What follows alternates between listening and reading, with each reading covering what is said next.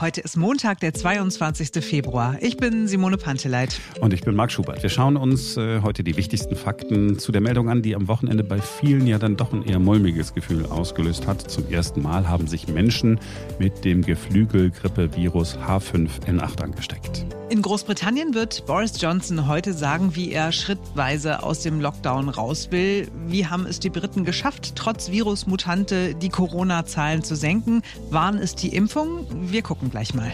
Wo wir gerade bei Lockdown sind, eine Unternehmerin ist mit ihrem Wutanfall im Fernsehen über das Wochenende zu einem der meistgeteilten Videos geworden. Boah, ich krieg echt fast Blutdruck. Jetzt beginnt ein neuer Tag. Sina Trinkwalder, das ist die Frau, die in der vergangenen Woche bei Maybrit Illner im ZDF gesagt hat, was sie denkt. Trinkwalder hat vor Jahren eine Firma gegründet. Sie stellt in Deutschland Textilien her, Jeans, Shirts, alles Mögliche. Manu Mama stellt die Sachen in Augsburg her. Dort arbeiten etwa 150 Menschen, die es ansonsten schwer haben auf dem Arbeitsmarkt. Langzeitarbeitslose, Migranten, Ältere, Alleinerziehende, Leute mit Handicap. Sina Trinkwalder hat auch Bücher geschrieben. Eines heißt zum Beispiel Wunder muss man selber machen, wie ich die Wirtschaft auf den Kopf stelle. Also eine Macherin, sehr selbstbewusst. So, dann also der Auftritt bei Ilna. Sie war zugeschaltet. Im Studio saß unser Wirtschaftsminister und dann hat Trinkwalder losgelegt. Boah, ich krieg echt fast Blutdruck. Warum kriege ich Blutdruck? Wir hatten gerade die Thematik, dass man äh, niemanden gegeneinander ausspielen will und wir sollten das auch nicht, aber wir tun es und die Politik tut es vorneweg. Wenn wir sehen, VW 10 Milliarden Gewinne, trotz beschissenem Jahr, heute sagt Daimler super 50 Prozent mehr Gewinne, alle waren voll auf Kurzarbeit und erzählen Sie mir nicht, dass Daimler und Konsorten acht Wochen auf Kurzarbeitergeld warten, weil die haben viele Anwälte und gute Connections. Der kleine und jetzt kommen wir wieder zum Friseur oder wir kommen auch übrigens zur Nagelpflegerin. Die haben, die wissen noch nicht mal, wie das gehen soll für ihre Mitarbeiter. Die müssen zum Steuerberater. Das ist, das ist schon ausgespielt. 460 Milliarden für Karstadt, die sowieso schon äh, immer wieder tot und pleite sind. Also das ist so ein Haufen mhm. Zeug, wo wir wirklich denjenigen geben könnten, die es brauchen, nämlich die Kleinen, die, die sonst unseren Alltag schön machen, die, die uns, wie Sie sagen oder wie Herr Seehofer sagt, die Würde wiederbringen in Form eines guten Haarschnitts, die uns die Nägel pflegen, die uns einkleiden, die, die wirklich für uns da sind. Die lassen wir wahnsinnig hängen. Und das darf einfach nicht sein. Das ist, also ich habe das Gefühl, nur ein einziger ist hier richtig voll im Lockdown und das ist das Wirtschaftsministerium und zum Zweiten das Finanzministerium. Lieber nix machen als das Falsche. Und das ist jetzt in dieser Situation absolut nicht das Richtige. So, ja, muss man erstmal sacken lassen. Ne? So, was hat äh, Peter Altmaier gesagt? Er hat sich ja natürlich verteidigt. Es sei schwierig, man habe lange auch mit der EU verhandeln müssen, damit Geld gezahlt werden darf und so weiter und so weiter. Äh, und wenn Sie sagen, es geht nicht schnell genug, und dann sage ich, ja, da haben Sie recht, ich hätte es mir auch schneller gewünscht. Aber wenn man kritisiert, damit meine ich nicht Sie, damit meine ich die Kollegen aus der Politik, die manchmal sehr schnell mit Kritik bei der Hand sind, dann müssen Sie auch sagen, was Sie ändern wollen mhm. und was man hätte anders machen können. In Österreich gibt es eine Finanzierungsagentur beim Finanzminister. Das haben wir nie gewollt, und zwar weder SPD noch CDU. Das ist gar keine Frage von Schuldzuweisungen, weil das bei uns die Länder gemacht haben. Und dann haben die Länder gesagt, irgendwann im Sommer, sie können diese große Antragsflut nicht bewältigen. Mhm. Dann mussten wir eine Lösung aus dem Boden stampfen. Das ist alles kein Trost. Das war natürlich eine typische Politikerantwort, ne? keine Frage. Aber am Ende kann man, wenn man will, wenn man will, ein bisschen Verzweiflung beim Minister raushören. Ne? Gerade als mhm. er erzählt hat, wie die Bundesländer es erst selber machen wollten äh, und dann der Bund einspringen musste, dann merkt man schon, es wäre ihm lieber gewesen, das äh, würde anders gehen. Und auch wenn er von der EU spricht, ja, das sind alles, aber am Ende des Tages die Dinge, äh, die die Menschen wahnsinnig werden lassen. Ne? Dinge funktionieren nicht, äh, weil immer noch jemand anders zuständig ist. Was irgendwie fehlt, ist mal ähm, so dieser Ansatz, so richtig in die Zukunft zu denken. Wie kriegen wir das denn irgendwann mal wirklich richtig hin? Und da ist ja ganz spannend, was Ralf Brinkhaus gesagt hat. Der ist der Fraktionschef der Union im Bundestag. Im Zeitungsinterview gestern hat er ja gesagt, wir brauchen eine Revolution, was Deutschland angeht. Also da geht es um die Zusammenarbeit zwischen Bund und Ländern, Digitalisierung und so weiter. Ist ja schon mal ein Anfang, vielleicht, vielleicht. Die Idee ist gut, ja, der Ansatz ist gut. Jetzt muss nur tatsächlich auch mal was passieren. So, wenn man nur den Videoausschnitt von Sina Trinkwalder gesehen hat, der bei Facebook und Twitter so gefeiert wird, dann fehlt ein bisschen was. Ich fand zum Beispiel auch sehr bemerkenswert, was sie einige Minuten äh, später gesagt hat. Sie hat nämlich nicht nur gegen Daimler und so geschossen, sie hat sich auch andere Mittelständler vorgenommen. Auch ihr solltet nicht nach dem Start rufen. Ihr könnt hier Gebetsmühle draufschreiben. Solo-Selbstständige, Kreative, Gastronomen, körpernahe Dienstleistung, das sind die Menschen, die brauchen jetzt die Hilfe. Nicht mal wir Mittelständler. Weil wenn wir gesund gewirtschaftet haben die letzten 10, 15 Jahre, dann haben wir ein bisschen Puffer. Wir als soziales Unternehmen, als Social Project hätten sogar für vier Wochen den Lockdown komplett zumachen können und hätten es tragen können. Und wenn wir das schon können, dann muss es jedes normale, anständige Unternehmen auch können. Mhm. Es hängt halt auch am Wollen. Ja. Aber die Kleinen, die brauchen wir jetzt, weil die werden uns unglaublich fehlen. Und zwar dann, wenn wir uns nicht mehr selber die Haare schneiden und nicht mehr selber die mhm. Fingernägel lackieren. Okay. So, was machen wir jetzt damit? Ne? Die Inzidenzzahlen steigen wieder. Wir kennen noch keine konkreten oder wenigstens keine offiziellen äh, Pläne, wie ein Ende des Lockdowns aussehen könnte. Mhm. Vielleicht werden ja die kostenlosen Schnelltests äh, ab der kommenden Woche eine Lösung bringen. Vor einer Woche hat es ja Karl Lauterbach im Interview mit uns gesagt, ne? so ein negatives Testergebnis wäre ja ganz praktisch. Dann könnte man das immer vorlegen und sagen, hier darf ich vielleicht auch ins Geschäft, vielleicht darf man dann auch wieder in Museen, vielleicht zum Sport, könnte ja ein Ansatz hm. sein. Ja, und am Freitag hatten wir den Statistikprofessor Gerd Bosbach bei uns im Interview, der repräsentative Untersuchungen zur Verbreitung des Virus vorgeschlagen hat. Vielleicht hilft uns auch das, während wir auf den Impfstoff warten. Es könnte noch zum Wort oder zum Unwort des Jahres werden. Öffnungsperspektive. Ja. Ja, aber dann gucken wir mal nach Großbritannien, dort, wo die Virusmutante wütet oder besser gesagt gewütet hat. Ja, was ist da los in Großbritannien? Trotz Corona-Mutante gehen bei denen die Infektionszahlen rapide runter. Jetzt liegt man bei einer 7-Tage-Inzidenz von 120. Viel für unsere Ohren, aber Anfang Januar waren es 600 Fälle pro 100.000 Einwohner. Als die Corona-Mutante entdeckt wurde, diese B117-Variante, in der schlimmsten Phase sind 60.000 Fälle pro Tag gemeldet worden. Zur Einordnung, wir bei uns in Deutschland haben schon gezuckt ja, oder fast Panik bekommen, als wir 30.000 pro Tag hatten, obwohl wir 16 Millionen mehr Einwohner haben. In Großbritannien ist das passiert, was bei uns befürchtet worden ist. Die Krankenhäuser waren voll, die Beatmungsmaschinen im Dauereinsatz, wenn sie denn überhaupt für alle gereicht haben. Wir hören mal bei der BBC rein. Vier Tage vor Weihnachten war Alarmstimmung, das Virus außer Kontrolle. Die vorher noch erlaubten Weihnachtstreffen, die sogenannten Christmas Bubbles, wurden zurückgenommen. As ministers said, a new variant of coronavirus is out of ja, die Nachrichtensprecherin sagt hier, dass die Menschen zu Hause bleiben sollen, nur das Nötigste einkaufen sollen, das Fitnesscenter und Friseure schließen. Is no longer permitted. What a difference a day can make. London's Oxford Street. Dann steht ein Reporter auf der leeren Oxford Street in London, eine der sonst geschäftigsten Einkaufsstraßen Europas. Und zuletzt hören wir den britischen Gesundheitsminister hörbar mitgenommen, wie er sagen muss, dass die Nachricht von der neuen Variante ein extrem schwieriges Ende dieses schlimmen Jahres ist. An incredibly difficult end to, frankly, an awful year. Noch im Dezember sind härtere Einschränkungen in vielen Landesteilen beschlossen worden. Der dritte Lockdown kam dann Anfang des Jahres. Seitdem ist die Zahl der positiv Getesteten um rund zwei Drittel zurückgegangen, in London sogar um 80 Prozent. Mit den Impfungen, das ist ja die entscheidende Frage, kann es noch nicht so viel zu tun haben, denn die Infektionszahlen bei den Impfberechtigten sind nicht stärker gesunken als in allen anderen Altersgruppen, also auch die, die überhaupt noch nicht geimpft worden sind. Auch da geht es runter. Ja, okay, man muss aber sagen, dass die Briten das Impftempo radikal angezogen haben. Es ist gut möglich, dass sie einen normalen Sommer schaffen. Über 25 Prozent der Erwachsenen haben bislang mindestens eine Impfdosis bekommen. Bei uns in Deutschland sind es gerade mal 6 Prozent. Also all das, was Boris Johnson im vorigen Jahr falsch gemacht hat, macht er gerade mit so etwas wie Souveränität und Zielstrebigkeit wett.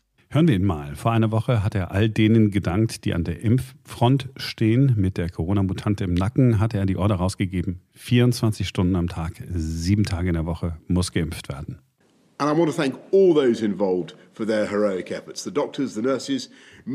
Er dankt Ärzten, dem Pflegepersonal, Gesundheitsämtern, Transportunternehmen, Lagerunternehmern, Lieferfahrern und den unzähligen Freiwilligen für den heldenhaften Einsatz, die teilweise die Nächte durcharbeiten oder eingeschneite Impfzentren freigeschaufelt haben. And I want to thank everyone, all of you who are continuing to follow the rules. And I urge you once again to stay at home and save lives. Dahinter stehen harte Fakten. Unter den Menschen, die älter sind als 70 Jahre, sind in Großbritannien bereits mehr als 90 Prozent geimpft worden.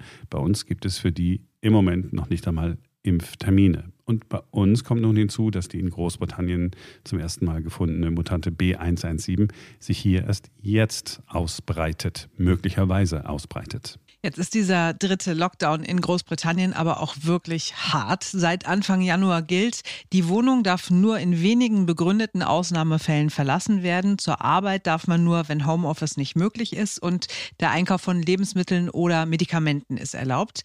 Die Briten dürfen auch nur maximal einmal am Tag aus dem Haus, um Sport zu machen. Außerdem dürfen sie sich nicht mit Menschen anderer Haushalte treffen. Wer erwischt wird, muss mit Strafen von umgerechnet bis rund 11.500 Euro rechnen. Oh, das ist ordentlich. Das ist ordentlich. Mhm. Und was auch eine entscheidende Rolle spielt, ist, Großbritannien hat neben dem Impfen auch die Testkapazitäten massiv hochgefahren. Das heißt, Infizierte können schneller aus dem Verkehr gezogen werden. Im Moment sieht es so aus, dass sich die Infektionszahlen ungefähr alle zwei Wochen halbieren. Ja, wenn Deutschland mehr testen würde, könnten wir den Lockdown beenden und wären nicht so abhängig vom Impferfolg. Das sagt zum Beispiel der Ökonom und Volkswirtschaftsprofessor Paul Welfens. Im Januar hat er in dem Podcast Beyond the Obvious mit Daniel Stelter eine Strategie basierend auf Tests vorgestellt. Er nennt als gutes Beispiel allerdings nicht Großbritannien, sondern Dänemark. Die Bundesrepublik Deutschland ist so bei der Sterbehäufigkeit Covid-19 nicht so ganz schlecht, aber noch fünf Ränge besser als wir ist Dänemark. Die Dänen testen viereinhalb Mal so viel wie wir und haben dann aber auch nur eine halb so hohe Sterbequote. Und wir haben halt vorgeschlagen, dann lass doch mal jeden Bundesbürger, jede Bundesbürgerin im Durchschnitt einmal pro Woche testen. Und damit können wir eine Strategie anbieten, mit der man den Lockdown 100 Prozent vermeidet, Prozent vermeidet, den R-Wert auf unter 1 drückt und lässt die sozusagen, also vielleicht dann noch unterstützt durch die Impffortschritte, die Corona-Epidemie im Grunde genommen austritt. Naja, so ein bisschen kommt das ja jetzt zumindest auf freiwilliger Basis. Sollen wir uns ab kommendem Montag ja jederzeit kostenlos auf Corona testen lassen dürfen. Und die Schnelltests für zu Hause zum Selbsttesten werden ja vermutlich auch bald Standard. Ja, trotzdem läuft es in Großbritannien insgesamt gerade nicht nur besser als in den äh, Monaten zuvor, sondern inzwischen auch deutlich besser als hier bei uns in Deutschland. Man ist härter mit dem Lockdown, man impft rund um die Uhr und man testet, als ob es keinen Morgen gäbe. Aktuell besteht nur die Sorge, dass Boris Johnson zu schnell locker lässt. Es wird vermutet, dass er heute die Öffnung aller Grundschulen bekannt geben wird. Am 8. März sollen die vermutlich wieder öffnen dürfen. Johnson will heute auch einen ganz grundsätzlichen Öffnungsfahrplan vorstellen, also wann die Ausgangs- und Kontaktbeschränkungen gelockert werden können und die Restaurants, Pubs und Geschäfte wieder öffnen dürfen. Bei uns in Deutschland steht die nächste Entscheidungsrunde am 3. März an, also kommende Woche Mittwoch. Ja, da müssen auch mal Öffnungsperspektiven bekannt gegeben ja, werden. Bitte. Irgendwas muss man machen. Oder am Ende des Tages warten wir alle, bis wir alle getestet sind, uns freiwillig haben testen lassen mit den äh, Schnelltests und dann öffnet man. Ich weiß es auch nicht. Wir werden es erfahren. Spätestens nächste Woche Mittwoch sind wir schlauer.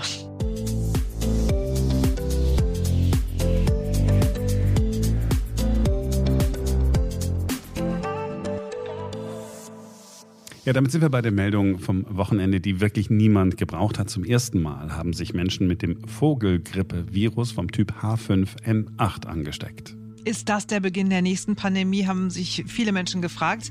Wir haben uns die Fakten angeguckt. Fakt 1. Wie gefährlich ist H5N8? Also es ist sehr gefährlich für Vögel, für Hühner vor allem. Äh, die ersten sieben menschlichen Fälle, die da jetzt aus Russland gemeldet worden sind, sind alle komplett mild verlaufen. Bei einem anderen Untertyp des Virus aber ist schon lange bekannt, dass sich auch Menschen infizieren, fast immer mit der Variante H5N1. Also am Ende des Tages ist die Tatsache, dass sich ein Mensch angesteckt hat an einem Vogel, nicht so neu. Fakt 2. Wie schnell kann es auch andere Menschen anstecken? Vielleicht überhaupt nicht.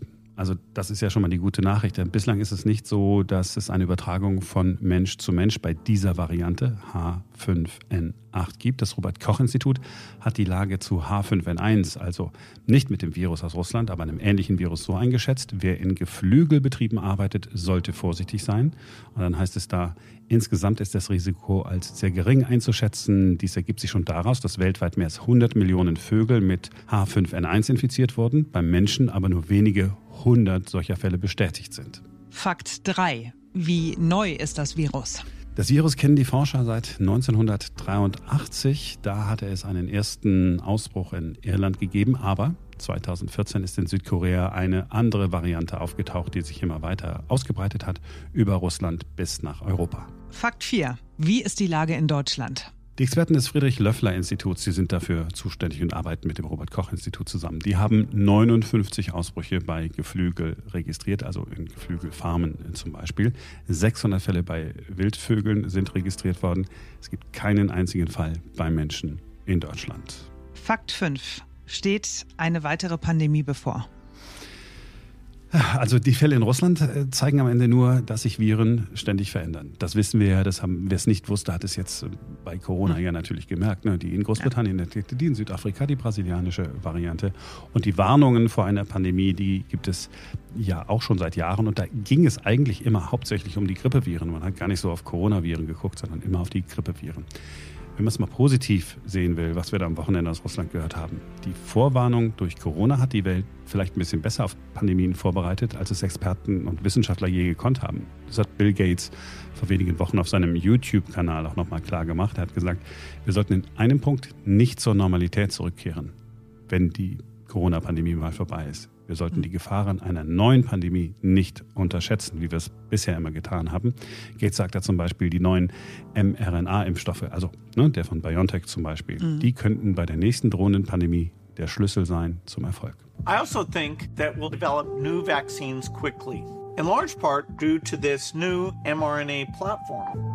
mRNA will become faster to develop, easier to store and lower cost. That's a huge breakthrough. Also, schneller und besser zu lagern werden die Impfstoffe sein. Je schneller wir also erkennen, wenn sich irgendwo auf der Welt ein Virus verändert hat, wie jetzt möglicherweise, wirklich möglicherweise in Russland und es könnte eine Übertragung von Mensch zu Mensch geben, dann ist es halt sehr, sehr wichtig, dass wir relativ früh davon erfahren, damit man die Impfstoffe rechtzeitig einstellen kann. Wir haben ja gesehen, kann ja schnell gehen. Hm.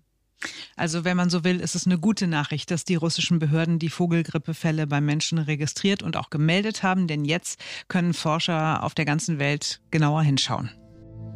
Ja, trotzdem war das ganz schön viel Corona für heute, oder? Ja, ja, das stimmt. Aber ich fand es nicht langweilig. Ich auch nicht. Und ich äh, finde Sina Trinkwalder toll. Coole ja. Frau. Ja, und morgen ist ein neuer Tag. Da wird es bestimmt ohne, oder naja, mit sehr viel weniger Corona gehen, hoffentlich. Ich würde sehr gerne mal über das tolle Frühlingswetter in dieser Woche sprechen und ob man sich darüber einfach so freuen darf, dass die Sonne scheint und dass es warm wird oder ob ein ungutes Gefühl durchaus angebracht ist, weil das am Ende bestimmt was mit dem Klimawandel zu tun hat. Jeder Sonnenstrahl ist gleich verbunden mit schlechtem Gewissen. Ja, tatsächlich, sollten wir mal klären. Machen wir. Wir hören uns morgen wieder, dann ist wieder ein neuer Tag.